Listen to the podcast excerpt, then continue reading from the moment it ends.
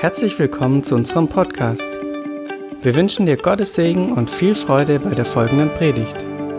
Für mehr Informationen schau auf unsere Webseite fildergoodnews.de.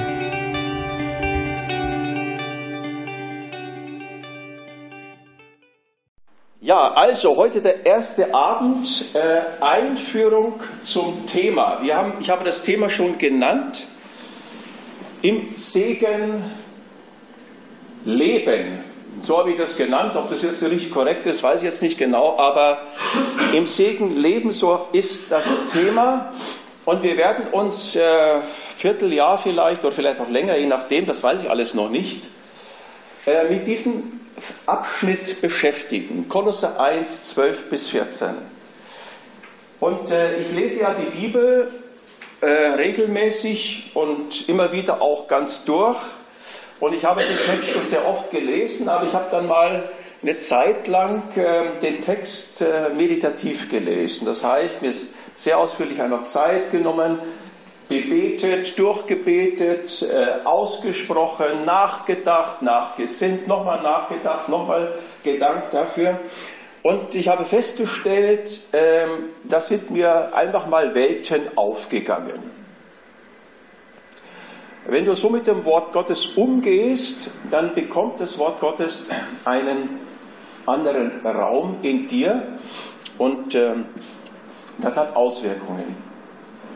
Und ihr müsst jetzt nicht erschrecken, wenn wir jetzt drei Verse, ein Vierteljahr oder noch länger vielleicht, ich weiß es nicht, anschauen werden. Das ist ein sehr verdichteter Vers, darum geht es heute Abend nicht. Ja. Es ist Kolosser 1, für die, die die Auto hören, 12 äh, bis 14, ich lese ihn vielleicht doch vor, indem ihr dem Vater Danke sagt, der uns tüchtig gemacht hat, teilzuhaben am Erbe der Heiligen im Licht.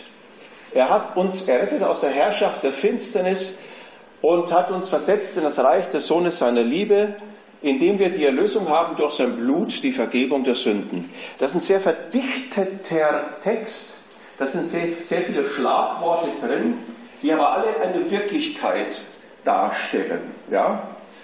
Und äh, ganz ehrlich, diese Wirklichkeit, in der wir leben, die ist sterbenslangweilig, wirklich sterbenslangweilig. Ähm, und äh, der Himmel ist völlig aufregend, voller Glück, voller Frieden. Der Himmel ist unvorstellbar. Und dieser Text gibt einen Vorgeschmack auf den Himmel, denn das Leben, das dort ist, können wir im Glauben für hier ergreifen. Da haben wir noch ein bisschen was zu tun, aber gebe ich zu, aber äh, das ist schon wirklich aufregend. Was wir heute Abend machen ist, wir schauen uns erstmal den Zusammenhang an. Also heute Abend geht es eigentlich nicht um diesen Text, aber der Zusammenhang ist wichtig. Weil allein schon der Zusammenhang aufregend ist. Und es fängt ja schon an mit äh, den Vers 3 äh, bis 8 aus dem ersten Kapitel. Da betet Paulus. Und ähm, er sagt, wir danken dem Gott und Vater unseres Herrn Jesus Christus, indem wir alle Zeit für euch beten, da wir gehört haben von eurem Glauben an Christus Jesus und von eurer Liebe zu allen Heiligen.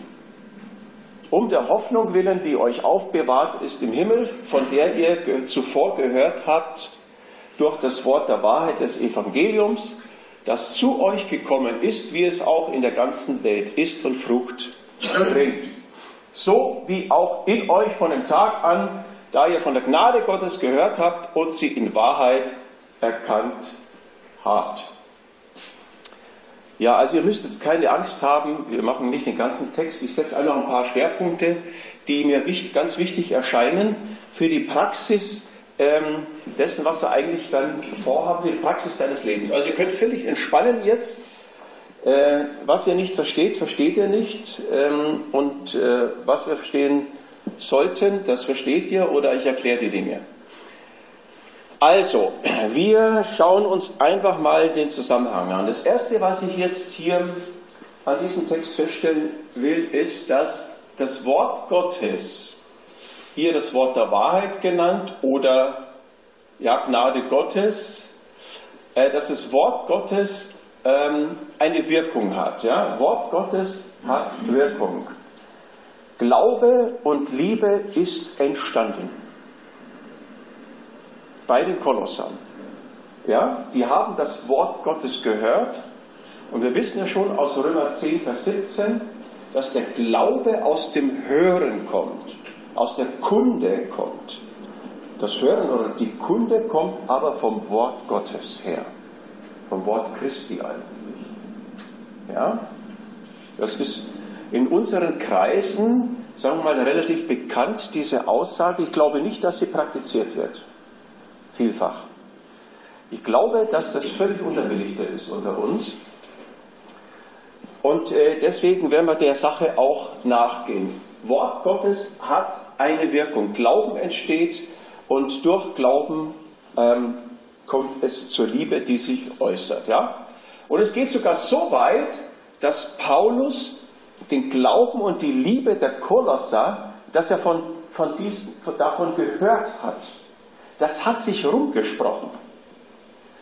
Wir führen in der Regel ein, ein Christsein, davon liest du nichts in der Tageszeitung. Dafür liest du ganz viele schreckliche Dinge in der Tageszeitung. Aber die Tageszeitung, das waren die Lippen der Leute damals. Und das hat sich rumgesprochen. Glaube und Liebe, neutestamentlich gesehen, wenn wir darin leben, wenn wir das ergreifen, ist aufregend, ist attraktiv im wahrsten Sinne des Wortes. Attraktiv heißt ja anziehend. Äh, das wollen Leute hören. Ja? Und äh, wir sind da schon noch einiges davon entfernt, so ist mein Empfinden. Ähm, aber die Kolosser die waren so drauf, dass geplappert und geblubbert wurde. Und zwar über den Glauben der Kolosser und, und die Liebe. Ja? Das heißt, da ist richtig was Aufregendes passiert bei denen. Also Glaube, neutestamentlich gesehen, ist wirklich nichts Langweiliges, ja, sondern ist, wenn wir das mehr und mehr ergreifen, eine aufregende Geschichte, eine befreiende Geschichte und die Leute merken, dass du anders bist als die anderen. Das zweite, Wahrheit. Es wird ja genannt hier das Wort der Wahrheit des Evangeliums. Da oben habe ich es auch nochmal hingeschrieben. Und ich möchte über den Begriff Wahrheit etwas sagen. Auch der wird gerne falsch verstanden. Ja. Wahrheit steht zunächst, so wie bei uns, auch für Wirklichkeit. Ja, also wenn, wenn ich zu dir sage, sag die Wahrheit, dann sagst du genau so, wie es war, wie es wirklich war. Ja, also Wahrheit steht so wie auch bei uns für Wirklichkeit und ähm, aber der Begriff Wahrheit im Neuen Testament ist reserviert für die neue Wirklichkeit, die Jesus auf Golgatha geschaffen hat. Und ihr Lieben, Jesus hat auf Golgatha eine Realität geschaffen, eine Wirklichkeit geschaffen, die ist atemberaubend. Die Dämonen zittern. Die Dämonen zittern vor dieser Realität, weil der Teufel weiß, dass ihm ewige Pein auf ihn wartet. Ewige Pein. Das weiß der. Die Dämonen glauben es auch und sie zittern. Jakobus 2. Ist natürlich kein biblischer Glaube, den wir haben. Ähm, ja, eine Realität ist geschaffen. Wahrheit beschreibt diese Realität von Freiheit, von Vergebung, von Frieden, von Nähe zu Gott, die Jesus geschaffen hat, von Heilung, von Wiederherstellung, von Autorität, von von äh, Königswürde und so weiter. Äh, das beschreibt alles das Wort Wahrheit, die neue Realität in Jesus. Das heißt, also das ist schon mal einmal der ganz grundlegende, ähm, das grundlegende Element von Wahrheit. Aber es gibt noch einen zweiten Aspekt von Wahrheit. Und ich finde den oberaufregend. Ihr wisst ja, dass die Bibel in Hebräisch geschrieben ist, Altes Testament, und das Neue Testament auf Griechisch geschrieben ist. Und das ist kein Zufall. Nein, das ist kein Zufall.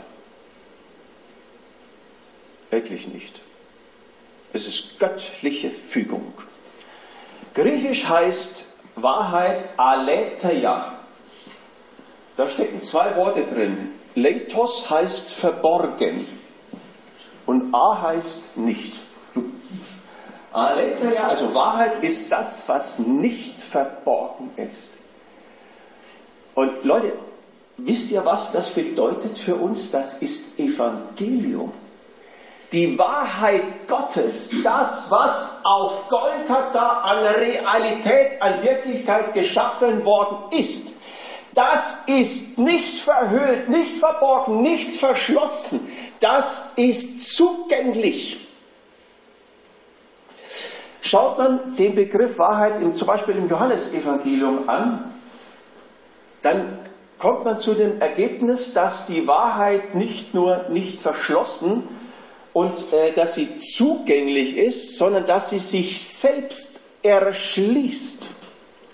Das heißt, die Wahrheit hat eine Dynamik drauf, dass du, ähm, dass du sie erkennst, dass sie etwas mit dir macht. Die Wahrheit eröffnet sich dir. Setzt du dich der Wahrheit aus, liest du das Wort Gottes, das Wort der Wahrheit, dann erschließt sich dir die Wahrheit. Johannes 8, der berühmte Vers. 8, 31, 32. Wenn ihr, sagt Jesus zu seinen Jüngern, in meinem Wort bleibt, dann seid ihr wirklich, meine in Wahrheit, meine Jünger, und ihr werdet die Wahrheit erkennen. Ja klar, weil sie sich ihnen erschließt. Die Wahrheit kommt auf sie zu. Die ist nicht verborgen, die ist verfügbar. Ihr werdet die Wahrheit erkennen und die Wahrheit wird euch frei machen. Die Wahrheit wird also zum Subjekt des Handelns. Leute, das ist Evangelium. Nicht du musst dich frei machen. Die Wahrheit macht dich frei. Merkst du, dass eine Bindung ist in deinem Leben? Wo ist das Problem? Ja, klar bist du verzweifelt. Du bist ja ein edler Christ und hast schon 20 Jahre gegen diese Sünde gekämpft. Oder? Oder 30. Die Bibel sagt, nein, wir kämpfen nicht gegen die Sünde. Jesus hat gegen die Sünde gekämpft. Du bist der Sünde gestorben. Was willst du kämpfen, wenn du tot bist? Aber die Realität sieht dann anders aus. Die Realität. Du gibst dir Mühe, du passt auf, Methoden entwickelst du, das nächste Mal hast du dich zusammen, wenn wieder so ein böser Mensch kommt und so weiter. Ja, irgendwelche Methoden. Oder du sagst, jetzt will ich aber wirklich meine Frau lieben. Der Willensentschluss. Du setzt auf deinen Willen. Das sind alles, das hört sich alles so christlich an, ist es aber nicht. Die Wahrheit macht frei. Jesus macht frei. Jesus hat frei gemacht. Und wenn wir die Wahrheit erkennen, dann wird das Realität für mich. Erfahrbare Realität. Die Realität ist ja schon da. Die neue Realität in Jesus. Also Wahrheit ist das, was sich, ist die neue Realität zum einen, die Jesus auf Golgatha geschaffen hat und zum zweiten erschließt sie sich uns. Sie ist aktiv, sie wird zum Subjekt. Sie ist nicht verborgen, so wie das griechische Wort auch dann wirklich heißt. Und ihr wisst, ich habe es ja im Prinzip schon angedeutet, es gibt zwei Realitäten. Du bist mit einer alten Realität konfrontiert. Mit deiner Sünde, mit deiner Krankheit, mit deiner Not, die du hast mit der bösen Schwiegermutter oder der bösen Schwiegertochter oder was auch immer. Ja, bist mit Realitäten, mit diesen negativen Realitäten, bist du konfrontiert. Jetzt sagt die Bibel, es gibt eine neue Wirklichkeit.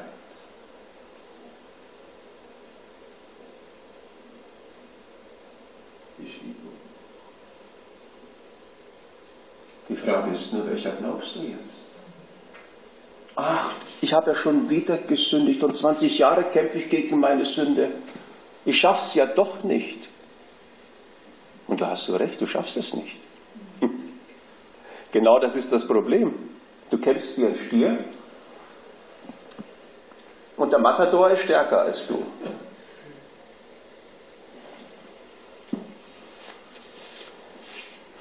Die Frage ist, was glaubst du, wenn du sündigst? Glaubst du, dass die Sünde mächtig ist? Oder glaubst du, dass Jesus für dich starb und du frei bist? Das bedeutet, du bist in einen Kampf gestellt, den Kampf des Glaubens. Abraham, Römer 4. Keine Kinder gehabt, wie, wie, wie alt war er dann schon? Na, irgendwann. Und dann äh, kam die Verheißung Gottes, als er äh, so und so alt war. Wie alt war er denn da? Äh, war er 83? Spielt jetzt keine Rolle. Und Gott sagt zu ihm, du kriegst ein Kind. Und nichts passiert, jahrelang, Jahrzehnte. Abraham war ein fröhlicher Mensch und Sarah auch. Sie schliefen miteinander, kam aber nichts bei raus. Also ich meine Nachwuchs. So. Und Abraham war im Kampf drin. Er war im Kampf. Die Frage ist, was glaubt er?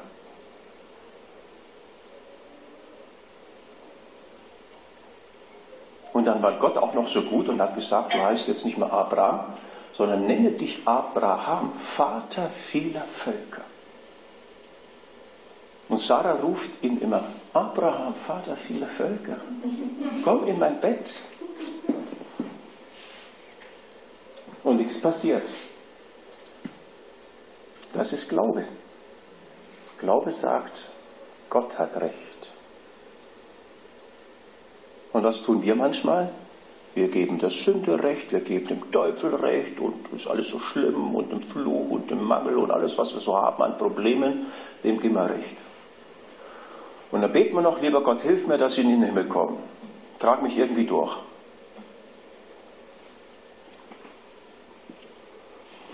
Was er natürlich auch tut. Also, ihr versteht, Aletheia, die Wahrheit, die neue Wirklichkeit. Und jetzt bist du mittendrin. Jetzt bist du mittendrin.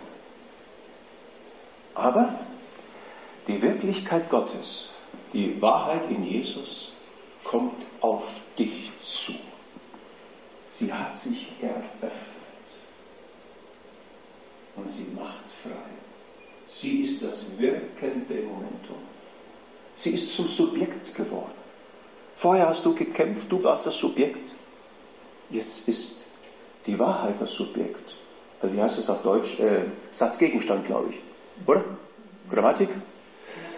Also Satzgegenstand, äh, nee, warte mal. Satz, ja, wie heißt Subjekt? Satzgegenstand. Ich bin mir nicht ganz sicher, ich kenne nur die Fachbegriffe. Äh, ich glaube, Sach, äh, Satzgegenstand. Also das handelnde, äh, die handelnde Person. Erst was du der Handelnde, jetzt ist die Wahrheit die handelnde Kraft, Person. Also Glaube greift nach der Wahrheit. Wir, wie heißt es, sehen nicht auf das Sichtbare, sondern auf das Unsichtbare. Und die Wahrheit Gottes ist zunächst unsichtbar. Und Paulus schaut darauf. Das ist ewig. Das, was du siehst, vergeht in einem Nu. Ja, ich hatte ja äh, zwei Beerdigungen. Das eine war mein Schwager, der zu früh gestorben ist. War eine gute Beerdigung und ähm, dann ist auch noch mein langjähriger Arbeitskollege gestorben, eine Woche später ungefähr. War die nächste Beerdigung. Es vergeht. Alles weg. Du nimmst nichts mit, bist einfach nackt. Asche, Asche zu Asche, Staub zu Staub. Die Wahrheit bleibt. Das Wort Gottes bleibt in Ewigkeit. Und wir gucken nach Geld, nach Money, nach Häusern, nach Wohnungen, nach Autos und Frauen und Kindern und Männern und Partner und das und jenes und Fernsehschauen. Ich habe gesagt, nichts gegen Fernsehschauen.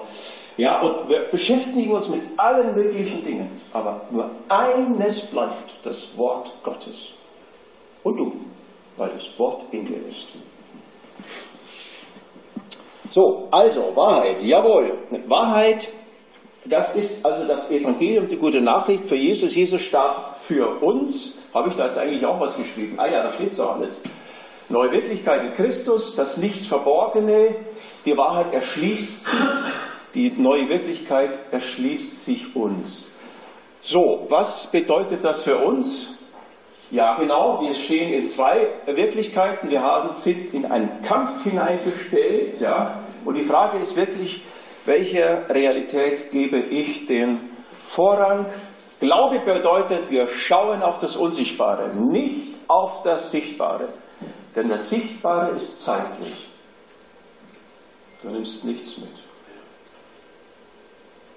Gar nichts. Und der Tod ist einsam.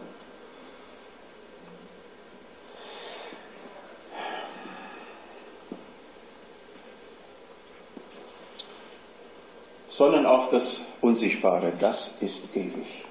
Das ist Golgatha, das ist der Himmel, das ist Gott, das ist der Heilige Geist. Und das bist du, wenn du von neuem geboren bist. Du wird aus Asche ein neuer Leib. Ja, mein Schwager, der ist jetzt ja verbrannt worden. Der Schwager davor, der ist auch verbrannt worden. Und ähm, äh, seine Asche wurde am Nordstrand von Hawaii, von der großen Insel Wow, verstreut, auf dem Meer verstreut, da wo er immer gesurft hatte, war so ein begeisterter Wellenreiter. Bleibt nicht viel übrig vom Leben. Das ist einfach Realität. Aber das Unsichtbare, der innere Mensch, der bleibt. Ja, es ist, äh, und dieses Wort der Wahrheit ist identisch mit, genau, Glaube ist das Überzeugtsein von Tatsachen, die man nicht sieht. Hebräer 11, Vers 1. Realitäten. Ja, Glaube ist das. Der Glaube schaut auf die neue Realität. Und das ist etwas, was mir sehr auf dem Herzen liegt, dass wir diese neue Realität mehr erkennen, ergreifen für uns und uns eindeutig auf ihre Seite stellen. Und solange du sagst, ach, meine Ehe ist eine Katastrophe, stellst du dich auf die Seite der alten Realität und zementierst sie. Sie ist hart wie Beton, diese alte Realität. Aber wenn du darauf, dich darauf stellst, dass Jesus deine Ehe gesegnet hat, dass du gekrönt bist mit Gnade und Barmherzigkeit und das ergreifen kannst, was er für dich bereit hat, dann wird das eine Wirklichkeit, eine erfahrbare Wirklichkeit für dich werden.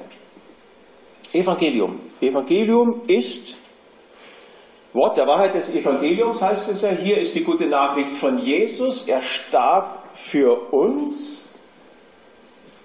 Das wissen wir auch noch, aber wir müssen wissen, was das für eine Bedeutung hat für uns, sein Tod. Der Tod hatte eine Bedeutung. Es sterben ja viele Menschen, alle. Ja? Und das hat keine Bedeutung für uns. Aber der Jesu-Tod war ja einzigartig, den gibt es nicht noch einmal. Der starb ein für allemal. Das musst du wissen, für allemal. Egal wie verzweifelt du bist, für diese Situation starb er.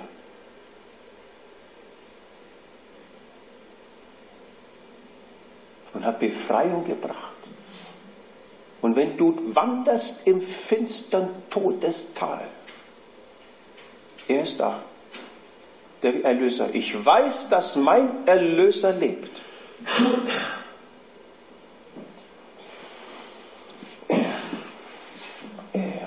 Genau, wir müssen wissen, die Bedeutung des Todes. Freiheit, Heilung, Wiederherstellung, Freiheit von Sünden, Schuld. Der Schuldbrief ist zerrissen. Keine Selbstverdammnis mehr. Tochter und, und äh, Sohn Gottes, Erbe, Königskind, König, nicht Prinz oder Prinzessin, König und Königin. Autorität über den Teufel, der Gott des Friedens aber wird den Satan unter euren Füßen zertreten, zermalmen in kurzem. Wo ist er, der Teufel? Oh. Wo ist der Teufel? Das bist du. Äh, nicht der Teufel, aber du bist über ihm. Das meinte ich. ja, ja. Ihr merkt, das Wort Gottes ist der Hammer. Richtig der Hammer. Der Felsen zerspeist. Ist richtig der Hammer.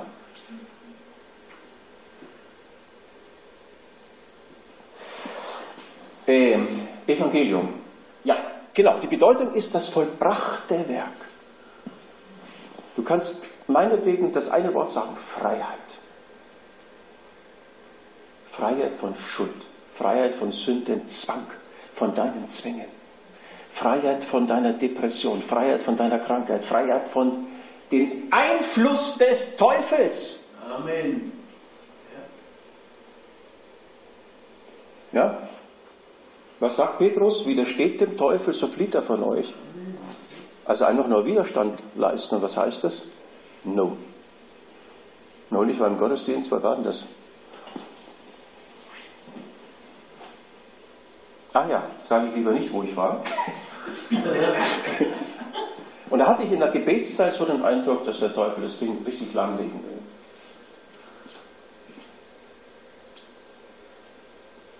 Und ich lasse mich davon nicht mehr beeinflussen. Das hatte ich schon mehrfach so eine Erfahrung.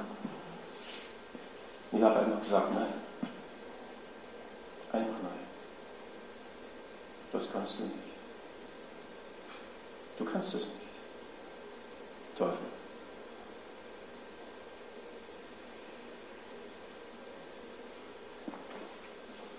Und dann geht es gut weiter. Und andere merken das gar nicht. Müssen sie auch nicht. Das vollbrachte Werk, Evangelium, das vollbrachte Werk, Autorität. Du bist Sohn und Tochter Gottes oder Tochter Gottes.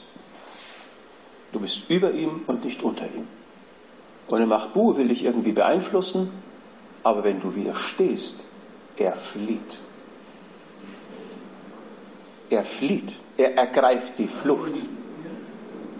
Er, er weiß, wo die Machtverhältnisse sind und wie die Machtverhältnisse sind. Das weiß der Teufel.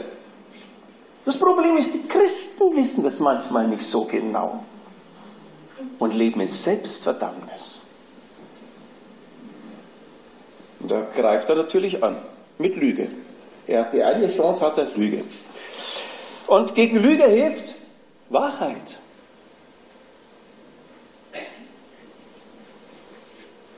Okay, wo sind wir eigentlich beim Evangelium? Ja, und natürlich ist das Evangelium identisch oder das Wort der Wahrheit identisch mit dem Wort der Gnade, also mit Gnade, ja. Von dem Tag an heißt es in Kolosser 1, Vers 6, da ihr von der Gnade Gottes gehört habt und sie in Wahrheit erkannt habt. Das ist identisch, ja.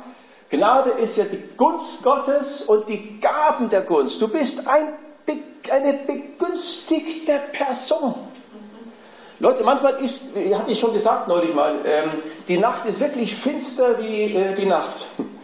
Und manchmal ist deine Seele und dein Gefühlsleben finster wie die Nacht. Ja? Und, und Matsch und Nebel und alles. Und das spielt keine Rolle. Das spielt keine Rolle. Wenn ich das merke oder spüre oder was auch immer, dann sage ich, Gott, du bist da, ich danke dir, der Heilige Geist ist da. Und die Verhältnisse ändern sich. Also die, die, die, empirischen, also die äh, erlebten Verhältnisse, die wahren Verhältnisse ändern sich gar nicht, weil Gott immer da ist und der Hüter Israel schläft und schlummert nicht und hat Wohnung genommen in mir und in dir. Der ist da. Und deswegen brauchst du auch nicht in die Gegenwart Gottes treten. Du bist in der Gegenwart Gottes. Du öffnest deinen Mund und sagst, danke, dass du da bist. Wie habe ich mich manchmal gequält und geguckt, ach, ich muss jetzt in die Gegenwart Gottes kommen morgens und so weiter, ich fühle mich nicht so gut. ja, ich habe es halt nicht besser gewusst, sorry, ja, ist halt so. Ist alles, hört sich alles gut an, christlich ist es aber nicht. Ja, aber die Zeiten ändern sich. Ja, die Zeiten ändern sich. Und nicht jeder will das hören, aber die Zeiten ändern sich. Genau, Gunst und die Gaben der Gunst. Und das Ganze ist geschenkt, ohne deine Leistung, ohne deine Arbeit, ohne deine Vorleistung, ohne deine Nachleistung, ohne deine Hinterherleistung, ja, ähm, ohne deine Anstrengung. Das, er schenkt es einfach, ja, das ist die Wahrheit. Er schenkt es einfach. Er hat seine Gegenwart geschenkt. Sie ist uns gegeben. Die Gnade in Jesus. Alles vorauseilende Gnade. Hm? Alles vorauseilende Gnade. Naja, das ist nochmal was anderes, aber egal. Die Gnade ist uns gegeben, ja. Ja, ich danke meinem Gott alle Zeit euretwegen für die Gnade Gottes, die euch gegeben ist in Christus Jesus. 1. Korinther 1, Vers 4 und 5. Und das betet er über den Korinthern, die wirklich eine Gemeinde waren, die total durcheinander war. Okay, gut, Gaben der Gunst, das vollbrachte Werk Jesu, das ist die Gnade. Auf Golgatha ist die Gnade erschienen. Die ist da. Du musst nicht um Gnade beten. Sie ist erschienen, Titus 2, Vers 11. Äh, als aber die ähm, Gnade Gottes erschien äh, und so weiter, das habe ich nicht genau richtig zitiert, aber so ungefähr. Ja, Titus 2, Vers, die Gnade ist erschienen. Sie ist da. Du musst nicht beten, Herr, erbarme dich über mich. Er hat sich schon über dich erbarmt. Du fühlst dich halt nicht, das, kann ja scheinen, ja, das, passiert uns allen mal, vielleicht zu oft oder so, aber es ist kein Problem. Immer öfters wirst du erleben, wirst du erleben dass der Nebel sich weich, äh, sich äh, verflüchtigt. Ich war einmal im Schwarzwald in der Ferienwohnung und es war einfach nebelig, total nebelig, also wirklich Dunst. Ich war hoch zum Wandern, guck runter, der Nebel unten und ich in der Sonne. Alles nur eine Frage der Perspektive. Eine, eine Frage des Standes. Und die Christen, die stehen oben. Und wenn du vernebelt bist, kein Problem. Wo ist das Problem? Gott ist da. Jesus lebt in dir. Der Heilige Geist ist da. Du bist eine gesegnete Person. Er ist auf deiner Seite. Ist Gott für uns? Wer kann gegen uns sein? Ja, der Teufel ist besiegt. Du hast die besten Karten, wenn du vernebelt bist. Du hast die, ja. Gut, also, haben wir verstanden? Wie geht's weiter? Ach, komm, wir machen eine kurze Pause. Wir machen eine fünf Minuten Pause, damit wir aufnahmefähig sind, weil das ist jetzt schon wieder ganz aufregend, was jetzt kommt.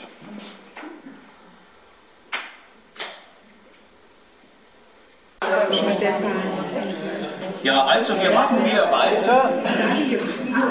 Wir hören ja pünktlich auf, dass ihr alle pünktlich ins Bett kommt. Und ähm, ja, also, das, es heißt ja in diesem Textabschnitt, äh, von, äh, Paul spricht ja von dem Wort der Wahrheit des Evangeliums, das zu euch gekommen ist das zu euch gekommen ist. Einfache Frage, wer ist gekommen? Ja, das Wort der Wahrheit. Wer ist also das Subjekt? Das Wort der Wahrheit des Evangeliums ist das Subjekt des Handelns. Das ist ganz wichtig. Das steht hier schon mal. Als allererstes kann man sagen, okay, das Evangelium ist hier das Subjekt und damit ist das Wort der Wahrheit personalisiert, wie eine Person, die kommt, wie eine Macht, die kommt. Das Wort oder das Evangelium ist also die handelnde, was habe ich gesagt, ausführende Macht. Das ist Evangelium schon mal wieder für uns. Nicht du bist hier die, äh, der oder die ausführende äh, äh, äh Kraft, sondern das handelnde Subjekt ist das Wort. Und das ist stark. Ja? Wenn du dich in die Sonne setzt, dann kommen die Sonnenstrahlen zu dir. Du setzt dich einfach nur hin und wer kommt? Der Sonnenbrand. Ja? So einfach ist das. Du musst nichts tun, damit das, deine Haut sich rötet oder braun wird. Und du das Schönheitsideal dieser Welt erfüllen kannst. Beim Sport sieht es anders aus. Okay, kommen. Und das ist interessant. Äh, das habe ich jetzt auch erst bei der Vorbereitung gesehen. Das griechische Wort hat hier zwei Bedeutungen. Die erste ist natürlich kommen zu, ja, und dann heißt dieses Wort bei jemandem sein, um jemanden herum sein. Das bedeutet, das Wort Gottes ist gekommen und es ist, bleibt bei den Kolossern. Es ist zu ihnen gekommen, um bei ihnen zu sein, um sie zu umgeben, um anwesend, um präsent zu sein bei den Kolossern. Und ihr spürt schon, dass hier das Wort Gottes bei dieser Ausdrucksweise äh, äh, wieder ähm, äh, personalisiert ist. Ja? Es ist wie eine, wie eine Person, wie eine Macht, die handelnd, äh, die handeln und ausführen. Und in 2. Petrus 1, Vers 12 müssen wir, habe ich jetzt nicht gemacht, ähm, da steht das gleiche Wort auch. Und da heißt es, ach, ich habe eine Bibel dabei, in 2. Petrus äh, 2. Petrus 1, was habe ich gesagt, Vers 12. Darum will ich es nicht versäumen, schreibt der Petrus, und euch stets an diese Dinge erinnern, obwohl ihr sie kennt und in der bei euch vorhandenen Wahrheit fest gegründet seid. Also der Petrus sagt, Leute, die Wahrheit Gottes ist bei euch vorhanden, sie ist anwesend und ihr seid darin fest gegründet. Und wir müssen uns nur daran erinnern. Und ich sage dir, wenn der Nebel kommt oder der Nebel da ist in deinem Hirn, in, dein, in deiner Gefühlswelt, erinnere dich einfach an die Wahrheit, die um dich herum ist, durch den Heiligen Geist. Also das gleiche Wort. Das ist schon interessant. Die Wahrheit ist da. Und es gibt äh, noch ein Wort, ein, ein berühmtes Wort, Römer 10, Vers, habe ich es aufgeschrieben? Äh, nein. Doch. Römer 10, Vers 8. Das Wort ist dir nahe, in deinem Mund und in deinem Herzen. Das Wort ist dir nahe. Es ist greifbar, es ist da. Es ist verfügbar, es ist präsent. Es ist das Wort der Wahrheit, das sich selbst erschließt, das frei macht, das aufbaut. Also, ja, es ist da. Also es ist gekommen und hat sich an die Seite der Kolosser gestellt und es wirkt, bringt Frucht von dem Tag an. Das heißt, ein Prozess ist, hat begonnen. Da habe ich ja doch die Bibelstelle. 2. Petrus 1, Vers 12. Obwohl ihr die Dinge kennt und in der bei euch vorhandenen Wahrheit fest gegründet seid. Und nochmal Römer 10, das Wort ist dir nahe. Es ist nah, es ist greifbar. Und es ist das wirkende Wort. Sprich dieses Wort aus. Ja? Und wenn der Teufel kommt, sprich es aus. Ich bin Kind Gottes. Ich bin die Gerechtigkeit. Ich bin heilig und in mir gibt es keine Verdammnis, weil es in Christus keine Verdammnis gibt. Und der Teufel findet nichts an dir. Kann sich nicht einhaken. Gut. Und jetzt der nächste Ausdruck. Es bringt Frucht und wächst. Das wächst steht nur in der äh, Elberfelder Bibel. Es gibt eine Handschrift, wo das da noch äh, ergänzt wird. Also das Wort Gottes bringt Frucht, heißt es hier explizit. Wer bringt Frucht? Wer bringt das Wort? Wer bringt nicht Frucht? Ich. Du. Wir hatten ja schon mal eine Einheit darüber, könnt ihr euch erinnern? Wir sind die Fruchtträger, aber nicht die Fruchtbringer. Das ist ein Unterschied. Wir sind nicht diejenigen, die die Frucht hervorbringen, das Wort bringt die Frucht hervor, nicht du. Und wenn das Wort die Frucht in dir hervorbringt, dann kannst du die Frucht tragen.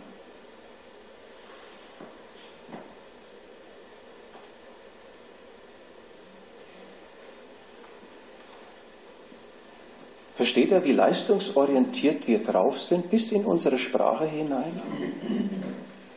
Wie verdreht und wie verquer wir als Christen oft denken? Ich sage dir, die Zeit ist vorbei. Die Zeit ist vorbei. Im Himmel gibt es keine grauen Kirchenmäuse. Da gibt es nur Königskinder, die gewaschen sind im Blut Jesu und die zu Königen und zu Priestern gemacht worden sind. Und die herrschen im Leben hier und jetzt. Römer Vers 17. Als solche, die empfangen, die einfach nur annehmen für sich. Und nicht als solche, die malochen. Römer 5, Vers 17.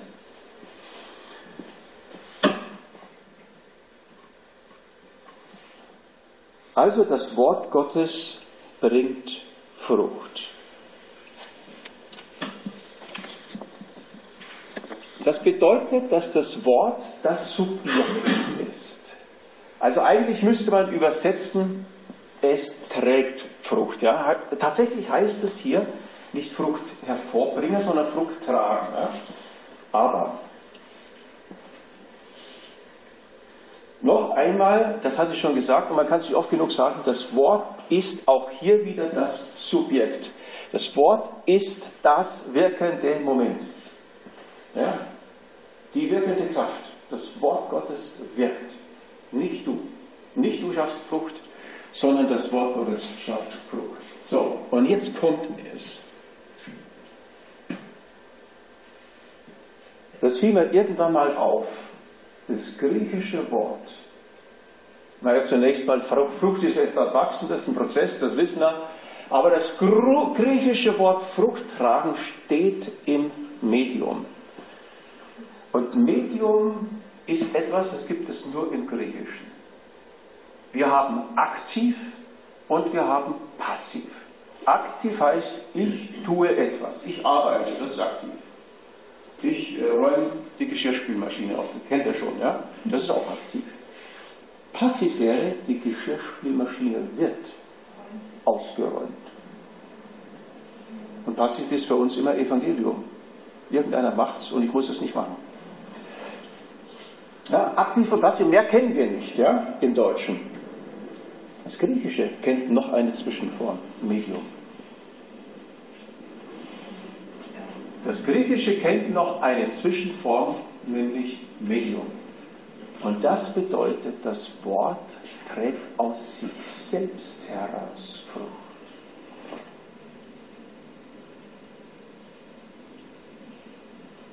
Ohne dich aber in dir. Überleg dir das mal, was das heißt. Du musst nichts tun dafür. Das Einzige, was du tust, du setzt dich dem Wort der Wahrheit, der Gnade Gottes aus.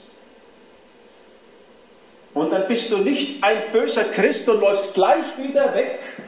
Nein, du bleibst dabei. Und die Wahrheit macht.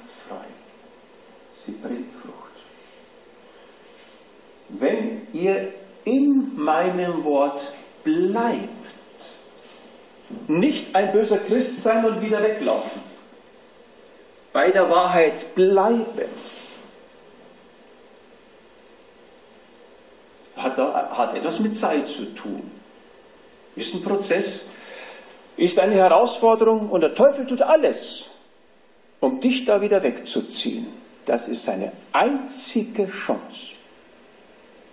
Denn wenn du die Wahrheit nicht im Kopf hast, dann kannst du Lügen im Kopf haben und die legen dich aufs Kreuz. Das ist die Art und Weise, wie er, er ist der Vater der Teufel, wie er arbeitet. Also, das bedeutet, die griechische Verbform hier im Medium bedeutet, dass das Wort Gottes aus sich selbst heraus Frucht trägt, Frucht bringt also und dadurch ähm, wird nochmal die Alleinwirksamkeit des Wortes betont. Und das ist der Hammer. Das ist der Hammer. Die Alleinwirksamkeit des Wortes. Es wächst, also Prozess Expansion, die Alleinwirksamkeit des Wortes wird in diesem Text durch drei, bestimmt durch drei äh, Formulierungen erkennbar.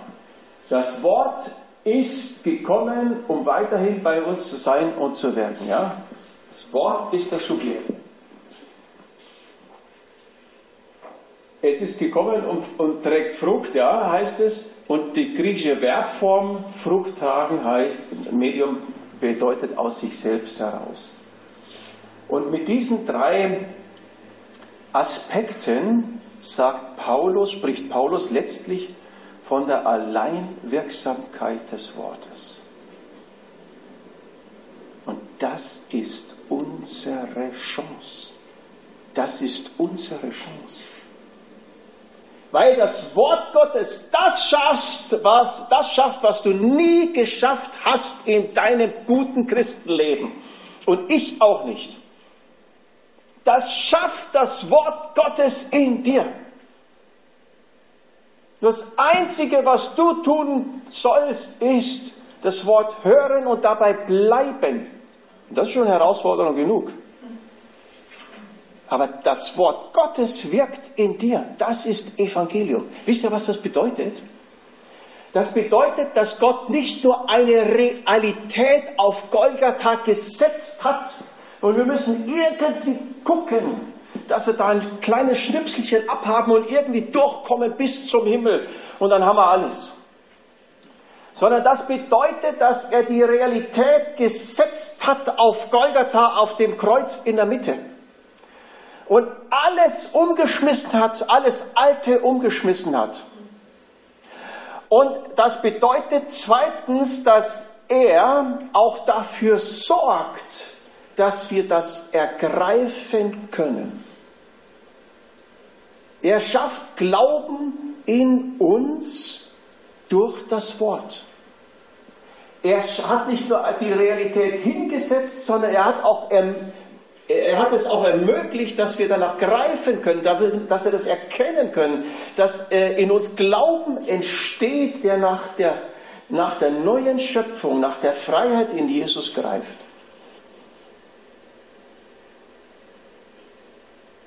Ja, es, ist, es, ist, es ist schön, wenn du, es ist wirklich schön, wenn du fünf Wochen Urlaub gebucht hast irgendwo in der Karibik. Aber wisst ihr, was noch schöner ist? Da auch hinzukommen. Und das macht das Wort der Wahrheit in uns. Ja, also es ist ein Bild, was ich jetzt hier benutze. Ja? Also Karibik, fünf Wochen Karibik stehen für das Kreuz, Golgatha und der Flug dahin. Das macht das Wort Gottes in dir. Schafft Glauben. Aus sich selbst heraus. Ohne dein Zutun. Und das ist total krass. Das ist total krass. Hm. Das ist total krass.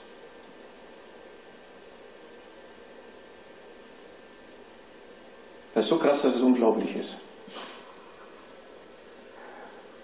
Ja? Und du stehst morgens auf und die Bibelstunde in der Gottesdienst ist 12 oder 24 Stunden entfernt. Und du bist in deinem Alltag drin, in deiner Realität und denkst dir, schön war's. Aber jetzt beginnt wieder der Alltag. Das Wort ist dir nahe in deinem Mund und in deinem Herzen. Du ziehst mit deinem Mund die neue Wirklichkeit, die Wahrheit in deine Erfahrung hinein. Mit Glauben und mit Bekennen.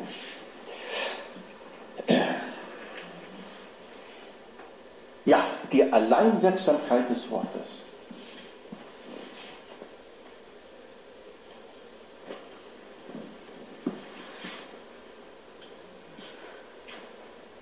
Wie auch in euch heißt es dann. Ja? Also Paulus sagt, das Wort ist zu euch gekommen und es bringt Frucht und so weiter. Und in der ganzen Welt bringt es Frucht, sagt er ja in dem Text. Und dann wie auch bei euch oder in euch heißt es da.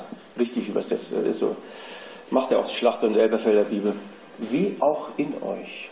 Das Wort Gottes ist in den Kolossern weil das Wort Gottes bei der Wiedergeburt eingepflanzt ist. Ja, Emphitos, Jakobus 1,21, das in euch eingepflanzte Wort. Das Wort Gottes ist da. Und ihr Lieben, das Wort, durch das Wort Gottes ist diese Welt entstanden. Und dieses Wort ist in dir. Es schafft Realitäten. Deine Realität. Das ist in dir. Die Welten sind durch das Wort des Herrn gemacht. Psalm 33 oder so ähnlich. Also ist eingepflanzt und vor allem das Wort der Wahrheit, Jakobus 1,18, durch das die neue Schöpfung entstanden ist. Und es will aber bewusst aufgenommen werden. Also das ist tatsächlich etwas, was wirklich sehr unterbelichtet ist. Das Wort Gottes will aufgenommen, also bewusst aufgenommen. Nehmt das Wort auf, das in euch eingepflanzt ist. Ja, wie kann ich das aufnehmen, wenn es schon da ist? Ja, das ist ein bewusster Akt, ein bewusster Schritt. Wahrheit aufnehmen. Wie war es nochmal mit dem Nebel? Ach, heute ist ein schlechter Tag, du stehst auf und ach, heute ist ein schlechter Tag. Und legst dir schon selbst das bei beim Aufstehen. Durch das, was du sprichst. Und natürlich auch glaubst. Aber du kannst Realität schaffen. Das Wort ist da. Du nimmst es augenblicklich an und sagst, Gott, du bist da. Heute ist ein guter Tag. Du bist auf meiner Seite. Meine Sünden sind abgewaschen. Ich bin rein. Und weil ich rein bin, habe ich Zugang zu dir. Und deswegen kannst du auch in mir wohnen. Er wohnt ja nur in heiligen Gefäßen. Und das bist du. Augenblicklich ändert sich's.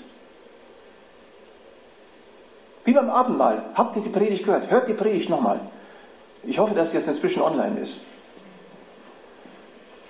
Jetzt vom Sonntag. Also es will bewusst aufgenommen werden. Wodurch? Indem wir bei dem Wort bleiben. Johannes 8 habe ich schon immer wieder zitiert. Jakobus spricht genau das Gleiche. Das haben wir lange äh, durchexerziert schon jetzt letztes Jahr. Jakobus 1,25, aber ich werde wahrscheinlich immer wieder mal noch verschiedene andere Einheiten machen, die wir noch jetzt nicht gemacht haben, die aber sehr aufregend sind. Sehr aufregend. Sehr aufregend.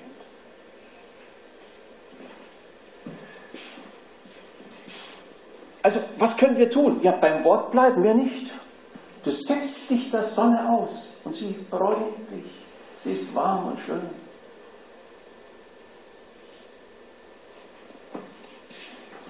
Aber bleib dabei. In der Sonne nicht, aber beim Wort schon. Okay, Kolosser 3,16. Lasst das Wort des Christus reichlich in euch wohnen. Ja, das ist eine Aufforderung. Wisst ihr, was das ist? Das ist eine Aufforderung zum Tun. Wir Christen, wir wollen ja immer alle gerne tun. Und die Bibel redet viel vom Tun. Nicht vom Malochen, aber vom Tun. Und wisst ihr, wovon die Bibel als allererstes redet? Vom rezeptiven Tun, vom aufnehmenden, vom empfangenden Tun. Der, der das Wort Gottes aufnimmt, der ist ein Täter des Wortes. Der tut es. Da werden wir irgendwann noch zwischendurch nochmal drüber reden. Lasst das Wort des Christus reichlich in euch wohnen. Da geht es nicht darum, dass du etwas tust an anderen und für andere Menschen, sondern du nimmst das Wort und das Wort tut etwas in dir. Die Richtung ist genau gegenteilig.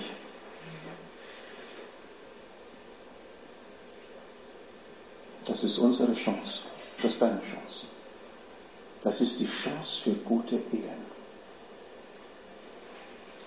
Das ist die Chance für eine gute Selbstbeziehung.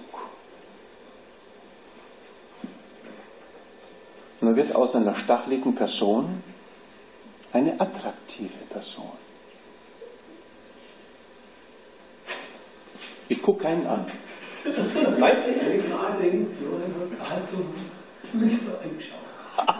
Na, es war reiner Zufall.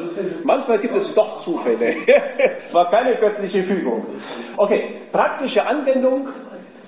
Und diese praktische Anwendung, die soll uns eigentlich in der Serie dann immer auch begleiten. Ähm ja, genau, praktische Anwendung. Eigentlich haben wir das schon gesagt. Also, nee, das haben wir noch nicht gesagt. Es geht darum, die Bibel fokussiert zu lesen. Also den Fokus genau auf einen Punkt zu setzen. Nämlich auf den Blick zu richten auf das vollbrachte Werk Jesu. Und äh, jetzt sage ich natürlich etwas, was äh, natürlich ganz schnell missverstanden werden kann, in dem Sinne, ja, äh, liest du nicht mehr die ganze Bibel. Natürlich lesen wir die ganze Bibel, aber wir müssen als erstes lernen, auf den Brennpunkt dieser Welt, Golgatha zu schauen. Und das Verstehen, das Begreifen, also betasten und dann ergreifen und nehmen, dabei bleiben und das Wort der Gnade wirkt in dir. Und das kannst du, das kannst du nicht exzessiv genug machen. Paulus hat es immer wieder gemacht also zum Beispiel, kann, hoppla, das war, äh, zum Beispiel kannst du deine Lesebibel anstreichen. Habe ich auch lange gemacht, bis sie dann voll war. Danach habe ich mir eine neue gekauft. Ähm, ich rate nur eine Farbe zu nehmen. Also das ist nur ein Rat, du kannst natürlich 20 Farben nehmen, dann wird es richtig bunt. Äh, eine Farbe. Und du, du streichst die Stellen an, wo etwas steht, über Christus und was er getan hat und wer du bist in Christus und was du hast in Christus. Und du liest die Bibel und die Farbe taucht überall in den Briefen plötzlich auf. Überall.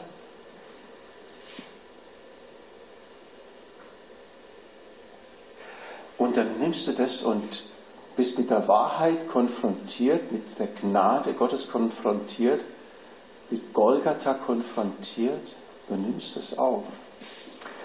Und du kannst darüber nachdenken und du kannst bewusst dazu Ja sagen, gerade auch in schwierigen Lebenssituationen. Wer hat die nicht? Also nicht schwierige Lebenssituationen sind uns auf dieser Welt hier nicht verheißen. Ja? Hat er schon David, als er im Psalm 23 äh, geschrieben hat, äh, gesagt. Ja? Und ob ich schon wanderte im finsteren Todestal. Aber ähm, ja, und gerade in diesen Situationen müssen wir bewusst dazu Ja sagen. Und das kannst du nur, wenn du das weißt. Und du, schreibst, du schlägst deine Bibel auf und hurra, da steht es. Was hat die Gerechtigkeit zu schaffen mit der Ungerechtigkeit? Und dann liest du noch einen Satz weiter und stellst fest, dass Paulus mit der Gerechtigkeit dich meint. Und damit sagte, ich bin die Gerechtigkeit. Was hat das Licht für Gemeinschaft mit der Finsternis?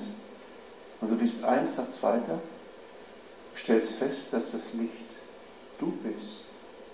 Und du erkennst, ich bin Licht. Ja? Also die Bibel lesen, fokussiert Golgatha. Und wer Golgatha fokussiert liest, das Wort vom Kreuz, das, was in Christus alles geschehen ist, was ich in Christus habe, wer ich in Christus bin, dann reift da etwas in dir heran. Eine Gewissheit über die neue Schöpfung, Glaube, Stärke, eine Sicherheit. Und der Teufel hat ein schweres Spiel mit Niederlage.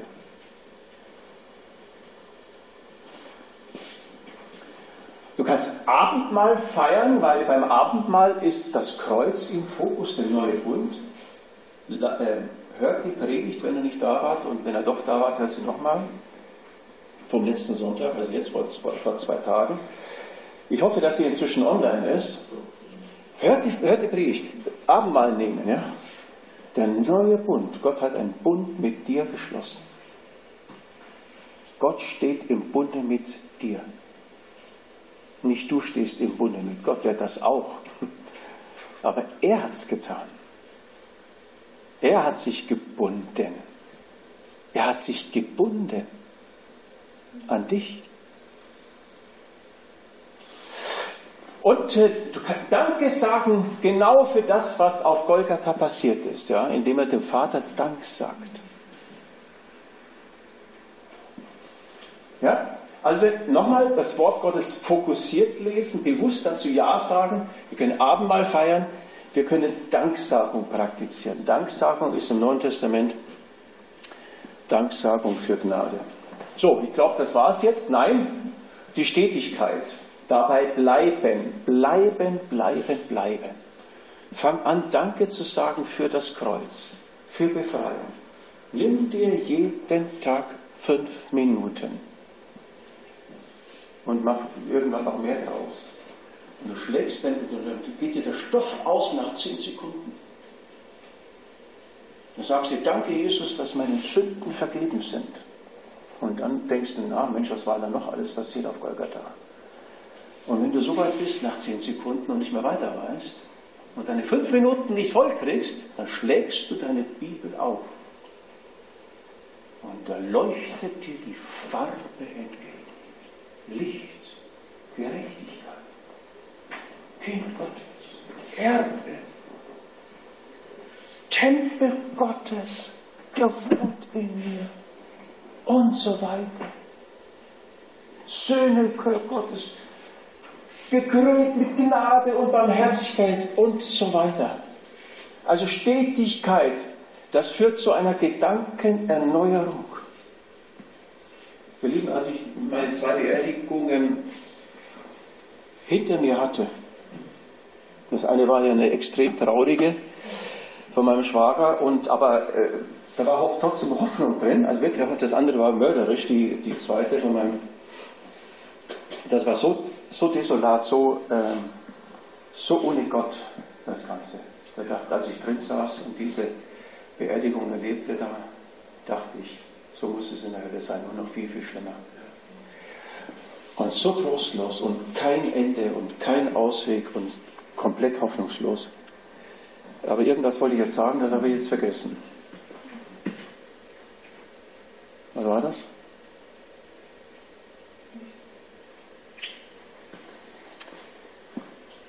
Ja, na vielleicht kommt es ja nochmal. Bleiben bei der Wahrheit. Die Gedankenerneuerung. Ergreife das, was du schon bist. Setz dich damit auseinander. Es hängt nicht von deinen äußeren Umständen ab. Du bist es schon. Das ist die Wahrheit. Setz dich dieser Wahrheit aus. Bleib bei dieser Wahrheit. Das ist das, was du tun kannst. Aber den eigentlichen Job erledigt das Wort Gottes in dir. Und es bringt Frucht aus sich selbst heraus. Okay. Dann machen wir an dieser Stelle